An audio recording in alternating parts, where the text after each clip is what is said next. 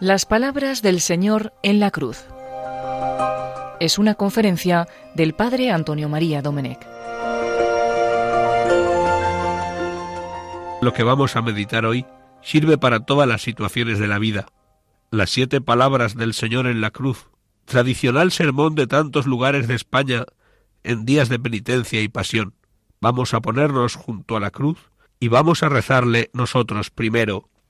Miradme, oh mi amado y buen Jesús, postrado ante vuestra santísima presencia, os ruego con el mayor fervor que imprimáis en mi corazón vivos sentimientos de fe, esperanza y caridad, verdadero dolor de mis pecados y propósito firmísimo de enmendarme, mientras que yo, con todo el amor y compasión de que soy capaz, voy considerando vuestras cinco llagas, teniendo presente aquello que dijo de vos, oh buen Jesús, el santo profeta David, han taladrado mis manos y mis pies, y se pueden contar todos mis huesos. Entre relámpagos, truenos y llamaradas, habló Dios a su pueblo en el monte Sinaí, manifestándose como soberano del universo. El pueblo, aterrado y despavorido, se mantuvo lejos. En otro monte se nos manifiesta hoy el Señor. Y aunque tendremos ocasión de meditarlas muchas veces, yo quisiera ir desgranando las siete palabras de Jesús en la cruz. Desde el monte Calvario, hoy Jesús te habla en casa, en el coche o paseando. En este monte, el pueblo sí se acercaba a él sin respeto, sin temor, con mofa y ultraje y escarnio. Cicerón había descrito la cruz como el suplicio más cruento y espantoso propio de esclavos, y sólo con los conocimientos de la ciencia médica moderna hemos comprendido en todo su alcance lo horrendo de esta pena de muerte. Los clavos de herrero, de punta roma y forma piramidal, rugosos, con asperezas y rebabas propias del hierro forjado en yunque a golpe de martillazos, iban barrenando tejidos y venas, nervios y arterias, triturando así los huesos en multitud de esquirlas que quedaban incrustadas en la carne. Particularmente doloroso era clavarle la segunda mano, por las violentas tracciones del cuerpo. Pero más sufrimiento provocaba taladrar los pies que por su configuración anatómica en forma de sólida bóveda ofrece una mayor resistencia natural a la perforación, por lo que se hacían necesarios golpes violentísimos.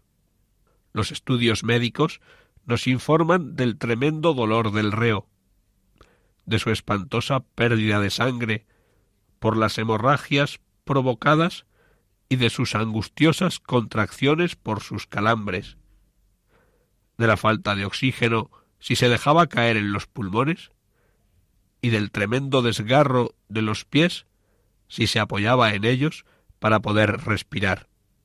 Pero para hacernos una idea completa del suplicio, hemos de añadir los sufrimientos psicológicos y morales, la traición de Judas, el abandono de sus amigos, la humillación de su desnudez, las burlas, la presencia de su madre. En el caso de nuestro crucificado, hay que ahondar más aún. Su bondad, su mensaje, no merecían tal ignominia. El misterio sobrenatural que en él se encierra hace inexplicable a la razón humana tal desenlace. Todo el poder de Dios oculto en la aberrante cruz. El Dios que podía aparecer en el Calvario con la misma fuerza sobrecogedora que lo hizo en el Sinaí, entre relámpagos y truenos, se deja herir indiferente. Cátedra de Cristo, el Calvario nos ofrece lecciones de vida cristiana vamos a desentrañar el sentido de las palabras allí pronunciadas. Padre, perdónalos porque no saben lo que hacen. Son palabras nuevas, jamás escuchadas en la historia. suplicar por aquellos que le están crucificando, por aquellos que le hieren y blasfeman? Son palabras tan nuevas y santas que hicieron estremecerse al infierno y llenaron de espanto al demonio, al príncipe de las tinieblas, a aquel que tantos golpes había asestado contra aquella sagrada humanidad para moverla a impaciencia. El diablo con el perdón no contaba. Para resumir los tiempos previos a Jesús, podemos retratar dos imágenes. El pulgar boca abajo de las batallas de gladiadores y el ojo por ojo, diente por diente. Basta recordar aquella turba enfervorecida, ansiosa de ver sangre derramada, que en los circos exigía que el vencedor diese muerte al vencido, derribado a sus pies, con el pulgar boca abajo. Este proceder en los espectáculos públicos sólo era el exponente de un ambiente pasional. Por ello, aquellos que no renunciaban al placer terrible de ver hundirse el arma en las carnes del vencido, en absoluto desconocido y que en nada les había ofendido, ¿cómo podrían renunciar a lo que consideraban una ofensa? Vengarse de un atropello que directamente les hería. Por eso en la justicia era normal lo del ojo por ojo. Se trataba quizás de frenar el ansia de sangre, pero potenciando la venganza, nada se sabía aún del perdón de Jesús. Bajan entonces, en este ambiente del Calvario, palabras de perdón, de amor a los enemigos, nunca oídas. Aquel que había padecido abandono, flagelación, burla, coronación de espinas, que había tropezado y caído con la cruz a cuestas, el que no abrió la boca en ningún momento para quejarse o defenderse, habla ahora para pedir a Dios perdón por sus enemigos. Y además le llama Padre, para moverlo a compasión por el Hijo que pide. Excusa la necedad de los que quieren matar a Dios. Pide perdón por el peor crimen de la historia. Ya en el Sermón de la Montaña había dicho Habéis oído que se dijo ojo por ojo, diente por diente.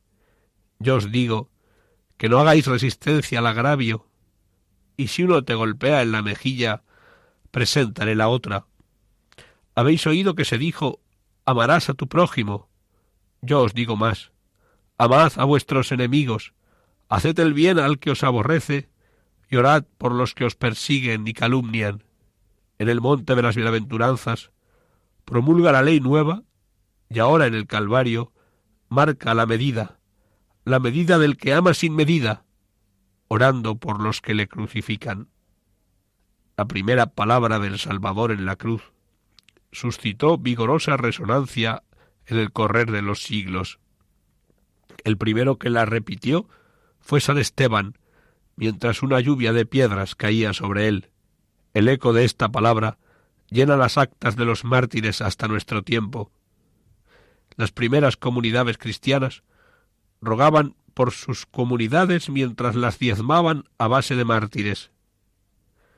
Esa oración breve prosigue en todos los que perdonan.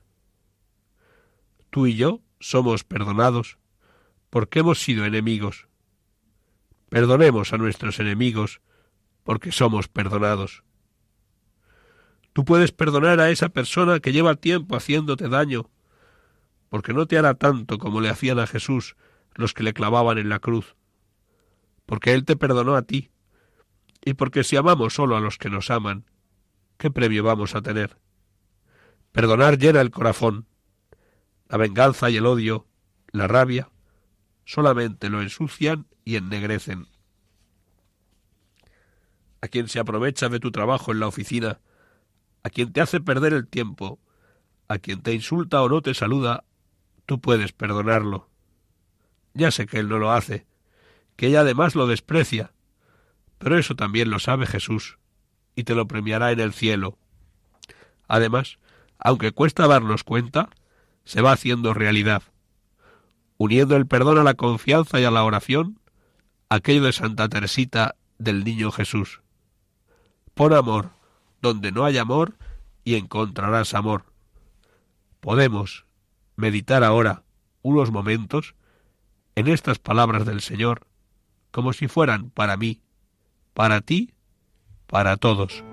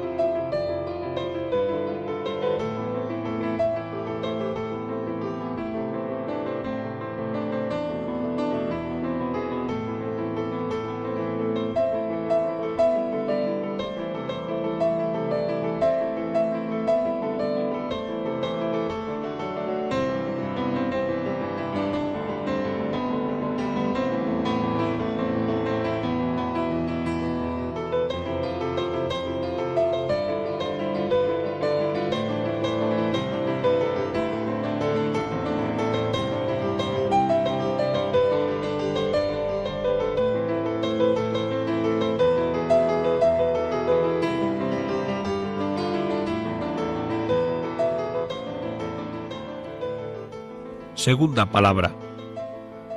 Hoy estarás conmigo en el paraíso. En el Calvario hay tres cruces. De ellas cuelgan tres ajusticiados. Para el que mira de lejos, los tres debieron haber cometido alguna cosa muy grave. Los tres merecieron ser condenados a la pena más grave de aquel tiempo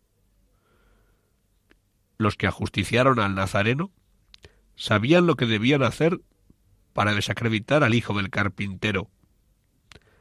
Está en el infame patíbulo, entre dos ladrones, el que pretendía ser hijo de Dios. ¿Hay alguien que se atreva a creer en sus enseñanzas? ¿Habrá alguien que sostenga la divinidad de ese extraño y extravagante profeta, de ese maestro sin escuela que con tanta osadía pretendió corregir a los doctores de la ley? ¿No será verdadera locura seguir creyendo en Cristo viéndolo perder entre ladrones? Por si ese agravio fuera poco, se pone aún más de manifiesto su extravío colocándole el motivo de ejecución. Jesús Nafareno, rey de los judíos. Y unos se burlan de ese pretencioso rey coronado de espinas, y cosido con clavos a su extraño trono que provoca carcajadas. Otros se indignan porque lo consideran una grave ofensa para su pueblo. El cartel, dicen, debe ser retirado. Los escarnios se multiplican, se enfurecen aún más, se exacerba la saña y todos se contagian. El clima de indignación arrastra consigo a uno de los mismos crucificados, que con despecho se vuelve al paciente y manso compañero de suplicio para espetarle Si tú eres el Hijo de Dios, si tú eres el Mesías, sálvate a ti mismo y a nosotros. Parece que se oye resonar aún el haz que estas piedras se conviertan en pan, esta vez no en boca de serpiente. ¿Cuántas veces nos unimos a lo que dicen todos, aun sabiendo que está mal. ¿Cuántas veces tomamos la posición más cómoda, la del sol que más calienta, porque no somos capaces de mostrarnos claros con la verdad, aunque nos quedemos solos? La verdad nos hace libres. Por eso hay muchos esclavos, porque no siempre defender la verdad es lo sencillo.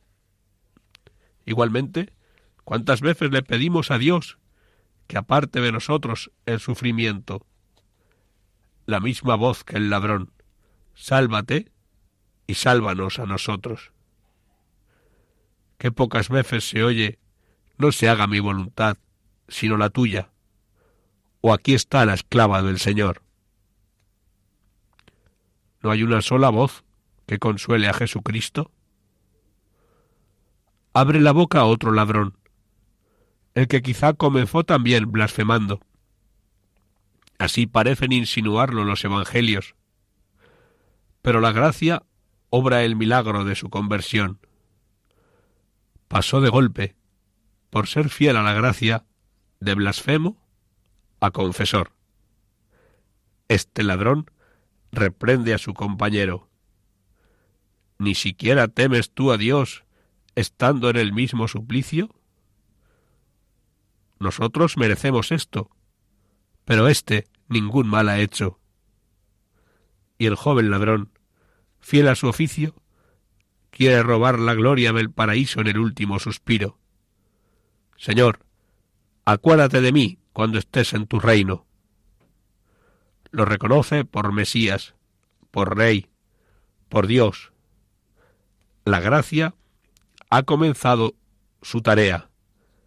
Brilla ya junto a la cruz el precursor de los grandes convertidos que nacieron del costado abierto del Salvador. El buen ladrón no vio milagro, ni luz, ni voz sobrenatural como San Pablo u otros convertidos. Vio a Cristo mismo y pasó de ladrón a mártir en un suspiro. Su arrepentimiento sincero y el reconocimiento de la divinidad oculta de Cristo fueron suficiente prenda de salvación. Y se oyeron las palabras que aún resuenan y queremos que resuenen en la hora de nuestra muerte. Esta noche estarás conmigo en el paraíso. Como Copérnico pidió para su epitafio, pedimos nosotros para los nuestros y para cada uno. No la gracia de Pablo, ni el perdón de Pedro, sino la misericordia que concediste al ladrón en la cruz. Oh Señor, dámela a mí. Antes de decir la última palabra de hoy, meditemos en silencio.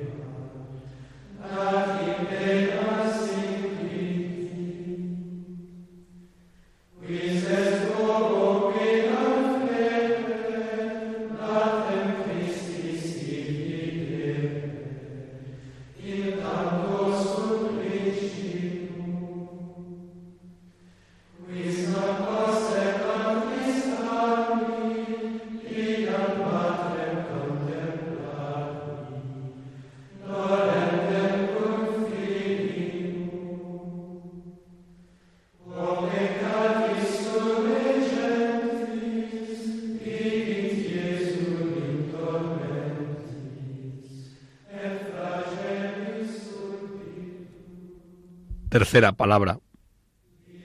Mujer, he ahí a tu hijo. Hijo, ahí tienes a tu madre. María no solo estaba junto a la cruz, sino que estaba de pie. El mundo se trastorna, la tierra se estremece, pero el corazón de la madre está entero dolorido y triste, pero resuelto a cumplir la voluntad de Dios. ¡Qué fe tan grande! ¿Cuál será el secreto de su fortaleza? El amor del Hijo. Allí está María, porque el amor del Hijo no la dejaba alejarse. Cada momento que le quedaba de vida era precioso para la madre, aunque hubiera de pagarlo con sangre de su corazón. Allí debía quedar recogiendo con amor las miradas, palabras y estremecimientos de Jesús. quizás como tú, como todas las madres. Allí repitió su fiat, hágase. El mismo que dio en Nazaret, lo repite ahora en el Calvario. ¿Podría olvidarse de tal madre, Cristo, que tuvo palabras de perdón para sus verdugos y de salvación para el ladrón arrepentido?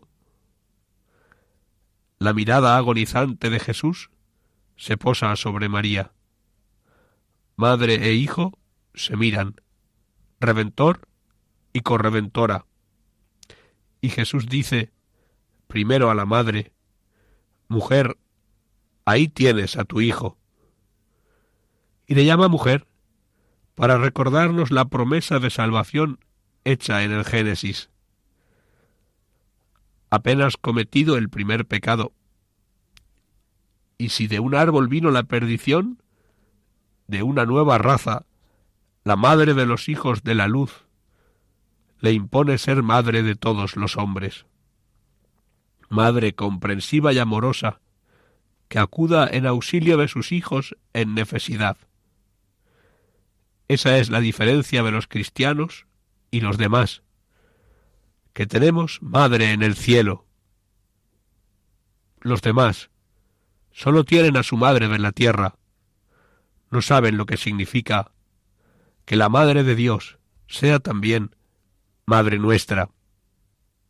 Y le llama mujer por no aumentar su dolor, porque al verse tan afrentado y hecho oprobio y escarnio de todos, no quiere llamarle madre de su deshonra, porque ella es madre de su limpieza, de aquel cuerpo santo concebido en su seno virginal e inmaculado por obra del Espíritu Santo. Desde el Calvario bajan palabras de amor que hablan ternuras y caricias de madre. Hijo, ahí tienes a tu madre. Hijo, tú que sufres, tú que lloras, tú que estás solo, tú que no tienes a nadie, tú que no puedes hacerte comprender, tú que clamas auxilio en trance de perderte, tú que andas sediento de cariño, sostén y auxilio. Hija, ante las desgracias de tu vida, ante los desgarros de tu corazón, ante los desprecios. Mira, ahí tienes a tu madre. Jesús te lo repite a ti, hoy, nuevamente, porque si sólo hubieras existido tú, también habría muerto en la cruz por ti, también te hubiera dicho, como lo repite cada día, ahí tienes a tu madre. No exagero al afirmar que todos los que amamos a Cristo sentimos y vivimos con intensidad la tercera palabra pronunciada en la cruz. Un momento de dolor y sufrimiento en el que, para recobrar fuerzas, hay que agarrarse a esas palabras. Cristiano, hijo que sufres, ahí tienes a tu madre. Oh Jesús bueno, que tan generosamente te mostraste en la cruz, que diste al ladrón que se convierte el paraíso, y al discípulo Juan a María como madre, usa de esa generosidad. Dame en esta vida ser fiel devoto de María, y que de su mano alcance el cielo.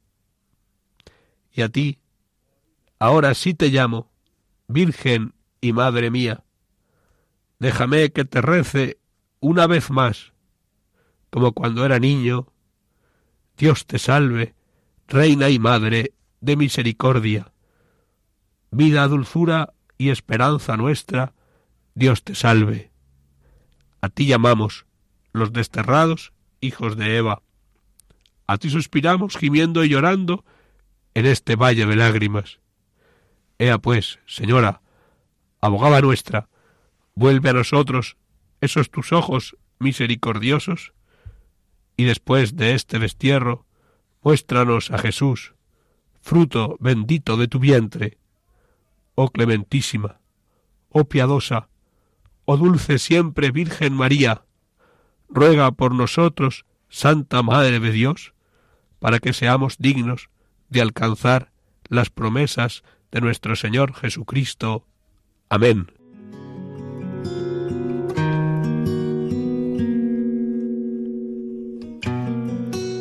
Cuarta palabra.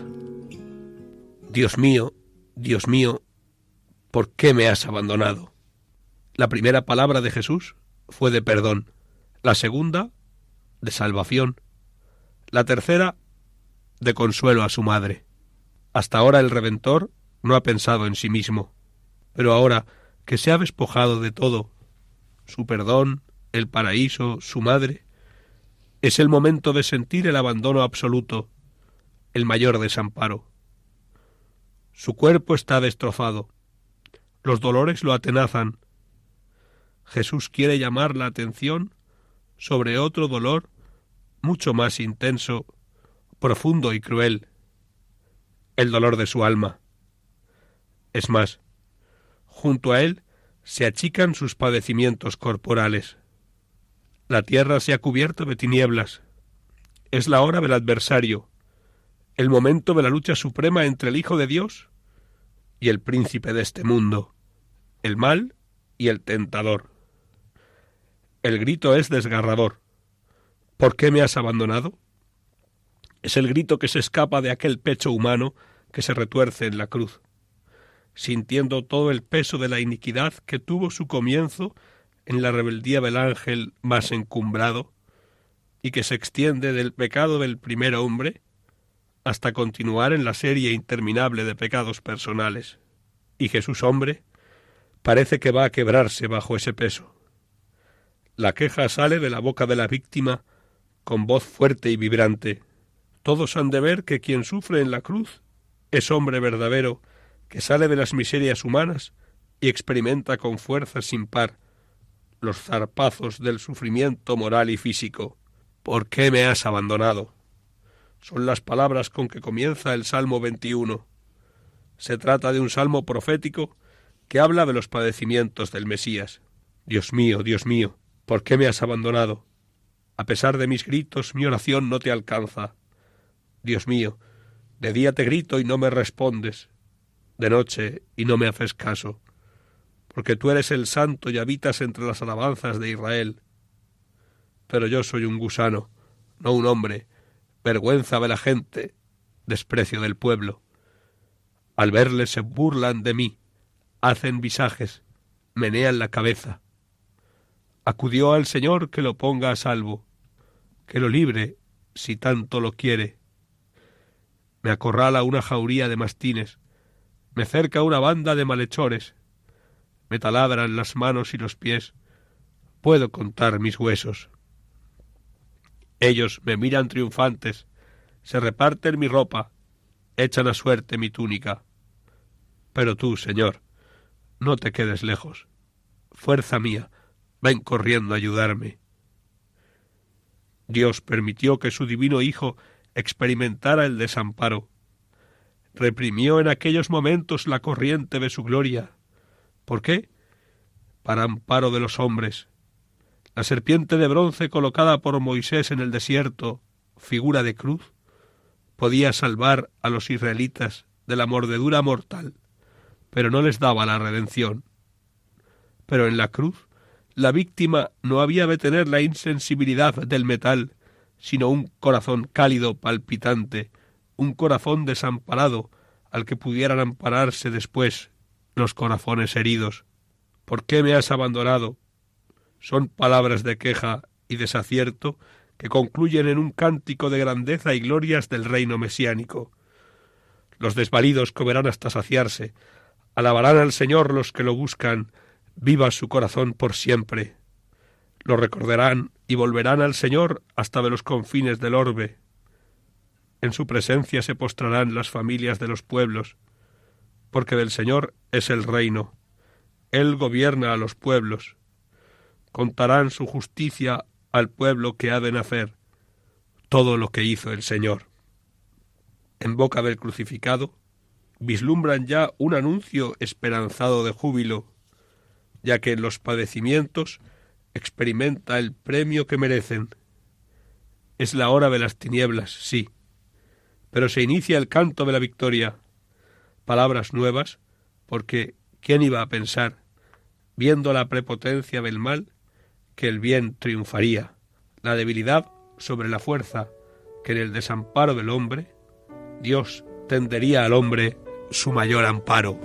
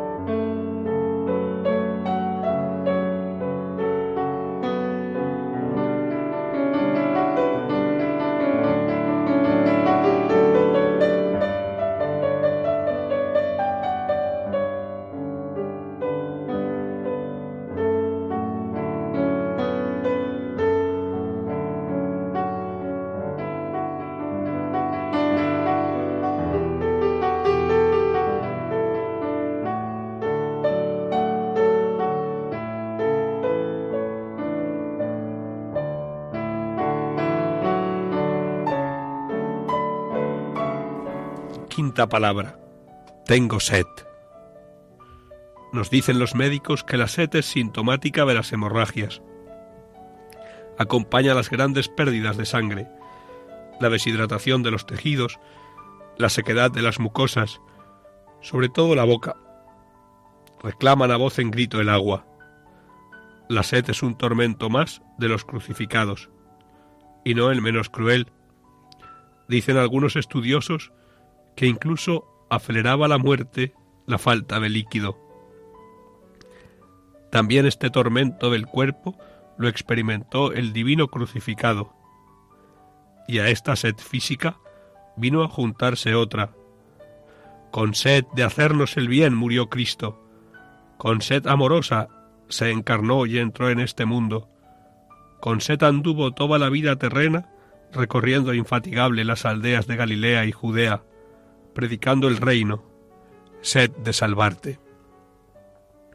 La sed de Cristo, la sed del Hijo de Dios, sed que le movió a bajar a la tierra en forma de siervo de Yahvé, en una vida dura, coronada con la cruz. Cristo tiene sed de almas, de todas las almas. Tiene sed mientras haya un alma que corra peligro. Una sed más insaciable que la sed que provoca su pérdida de sangre. Sed de salvar a cuantos fueron creados para la inmortalidad. Sed de santos y pecadores. Sed de dar cumplimiento hasta la última de las profecías. Y muere con sed para que entendamos que en este mundo no hay nada que apague nuestros deseos, que sólo Dios llena nuestros vacíos, y el que a Dios tiene no tendrá más sed.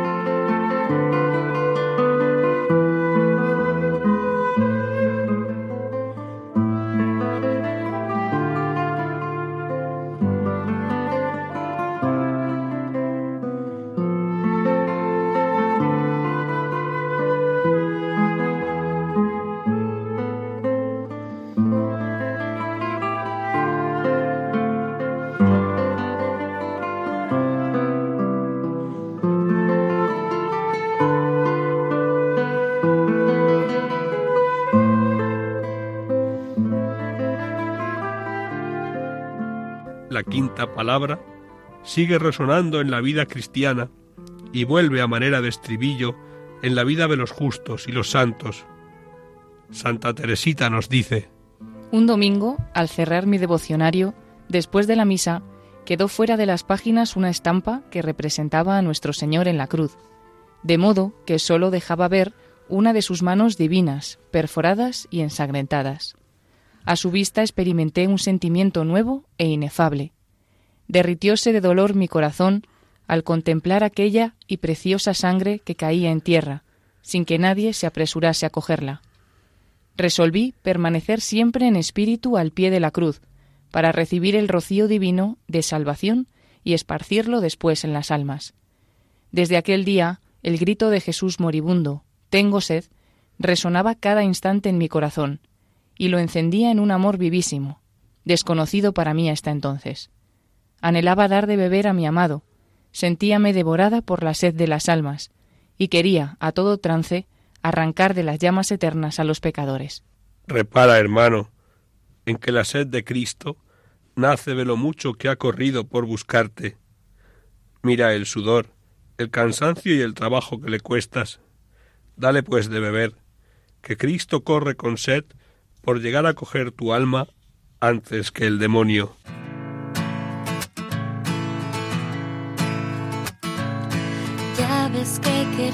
Estar tan cerca, tan cerca que he dejado mi presencia en ti. Yo siempre estaré junto a la puerta, esperando que tú me quieras abrir, aun cuando no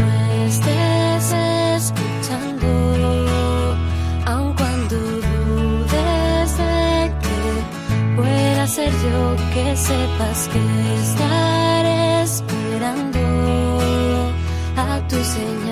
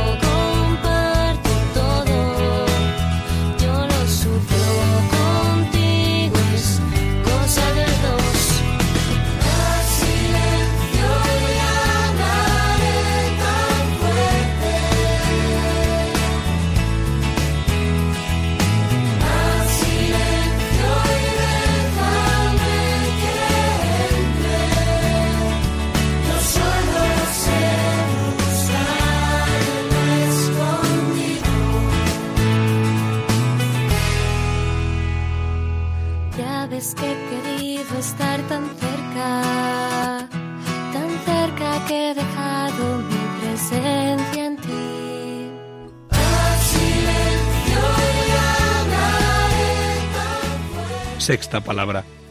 Todo está cumplido. Todo está cumplido. Hasta la última tilde. Toda la escritura. Todas las profecías. Nació en Belén, como anunció Miqueas. de una madre virgen, como dijo Isaías. Vino al mundo a las setenta semanas de años, dijo Daniel. Curó enfermos, devolvió la vista a los ciegos, resucitó muertos, liberó cautivos del pecado, como esperaba el pueblo judío instruido por los profetas. Le cercó una jauría de mastines. Todas y cada una de las profecías está cumplida. Todo está consumado. Bastaba una gota de sangre, un solo suspiro, una sola lágrima suya para redimirnos, pero quiso darse por entero en su empeño de rescatarnos. Consumatum est. Fue la primera vez en la historia que unos labios humanos podían pronunciar en propiedad estas palabras. Ninguno antes de Jesucristo, por poderoso o genial que fuera. Los césares del mundo, si no morían asesinados, morían amargados de su mismo poder, sin haber realizado lo que se habían propuesto, y al morir experimentaban la inevitable frustración. Alea yacta est, salir de este mundo sin haber concluido su papel. Y es que en este gran teatro del mundo los actores salimos de escena antes de concluir la representación. El mismo Moisés sólo pudo llegar a los límites de la tierra prometida, pero no pudo entrar en ella. La cruz del Gólgota es el primer mojón que señala el límite de una vida perfectamente acabada. Está cumplida la voluntad del Padre. En adelante, los hombres, en medio de sus luchas, tentaciones, sin sabores, tormentos, desalientos, tendrán un dechado de vida acabada, aquella que parece terminar en la cruz. Todos los justos que mueren en el Señor, por muy grandes que hayan sido sus tribulaciones, por muy amargo que haya sido el pan de su vida, aunque hayan pasado como unos pobres fracasados a ojos del mundo, pueden repetir con paz y sosiego en el alma la palabra de consuelo, la palabra de obediencia a la voluntad del Señor, la palabra del soldado que muere en su puesto de guardia. Todo está cumplido. Mi vida ha alcanzado la medida que tú, Señor, me señalaste. No huyamos de la cruz. Nos conviene no huir, sino perseverar en ello hasta que todo se cumpla en ti, conforme a la voluntad de Dios, como perseveró nuestro Señor Jesucristo hasta poder decir, todo está cumplido.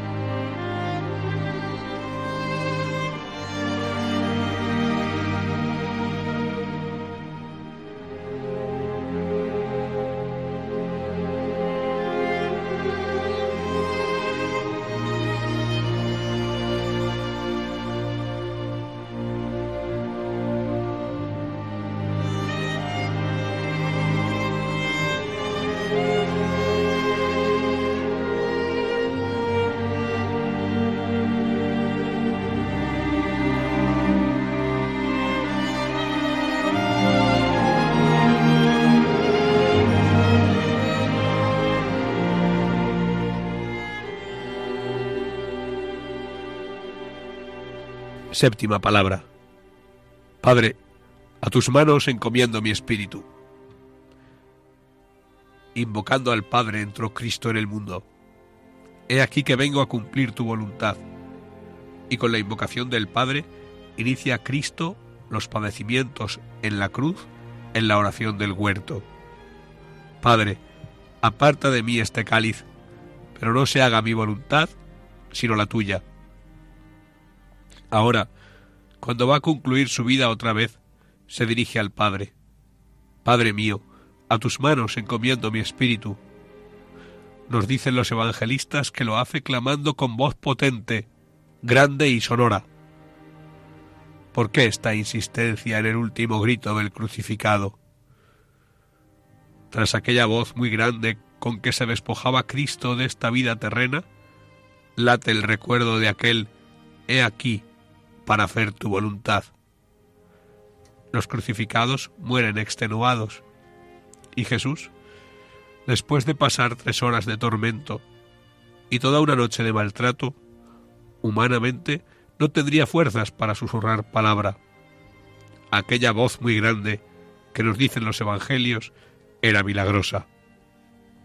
No era el final de la vida de un hombre, sino de un hombre Dios. Era el sello inconfundible de su misión, indicio patente de que como entró en el mundo por libre y espontánea voluntad, dejaba también la vida porque quería. Ya lo había anunciado al proponerles a sus discípulos la palabra del buen pastor. Yo doy la vida por las ovejas, nadie me la quita, sino que la doy libremente, y soy dueño de darla y recuperarla. Y para demostrarlo, en contra de todas las leyes fisiológicas, estando en el extremo de la extrema unción, clamans vocem magna, en que vibra el acento de los profetas, la augusta majestad del Rey, toda la omnipotencia de Dios. Padre, en tus manos encomiendo mi espíritu.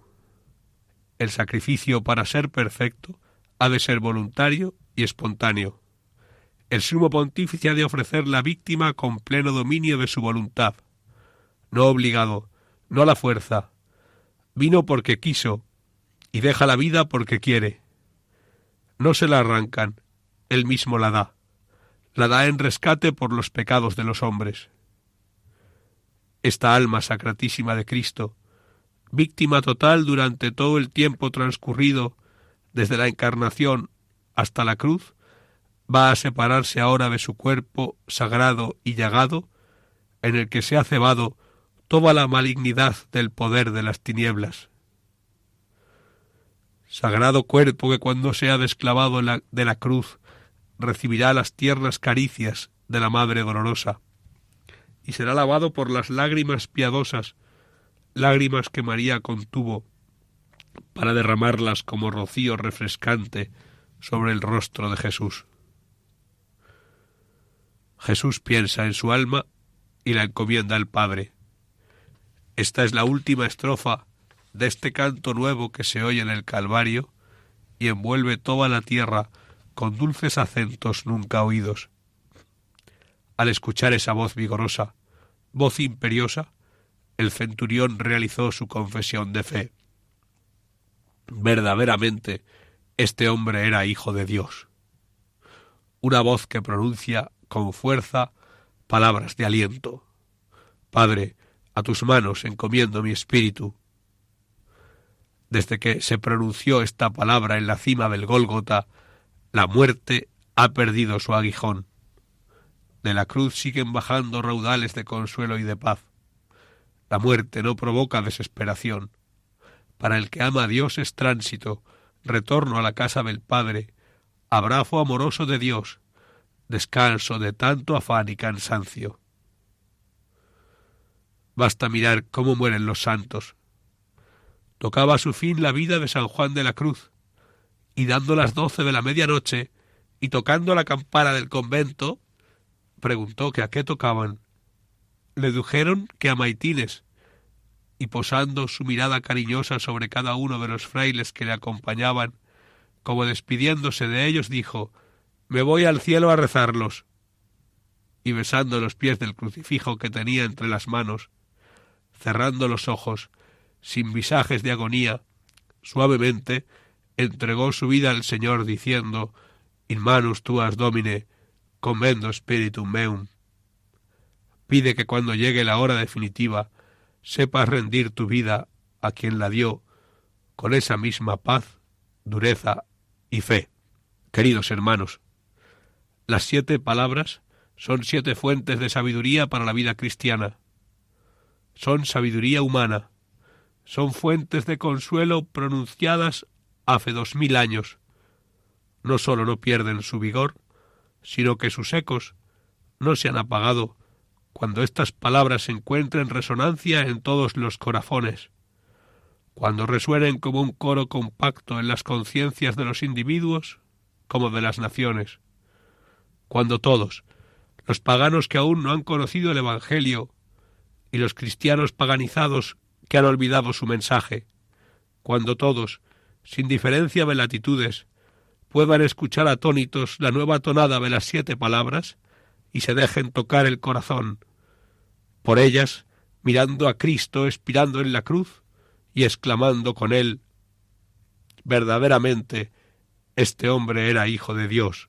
Sólo entonces habrá paz en las conciencias y en los pueblos, y comenzará una nueva era que tendrá por himno aquella tonada nunca oída antes. Entonces será dulce el vivir y dulce el morir, porque todos, después de un sosegado consumatum est, después de una vida según la voluntad de Dios, podrán repetir con confianza, Padre, a tus manos encomiendo mi espíritu. Sólo entonces habrá sido aniquilada la hora de las tinieblas. Por todas las veces que no hemos escuchado las siete palabras, por todas las veces que no las vivimos, por todas las veces que no damos ejemplo con ellas a aquellos que viven entre nosotros, podamos rezar ahora, todos juntos, como regalo del cielo, pidiéndole perdón a Cristo, esas palabras que nos enseñaron para ir a confesarnos, con la fe de nuestra madre, de nuestra catequista, del primer sacerdote que nos confesó, del que pide perdón cada día por la noche al ir a descansar, recemos juntos, de corazón, Señor mío Jesucristo, Dios y hombre verdadero, Creador Padre y Redentor mío, por ser vos quien sois, bondad infinita, y porque os amo sobre todas las cosas, me pesa de todo corazón de haberos ofendido. También me pesa porque podéis castigarme con las penas eternas del infierno. Ayudado de vuestra divina gracia, propongo firmemente nunca más pecar, confesarme y cumplir la penitencia que me fuere impuesta. Amén.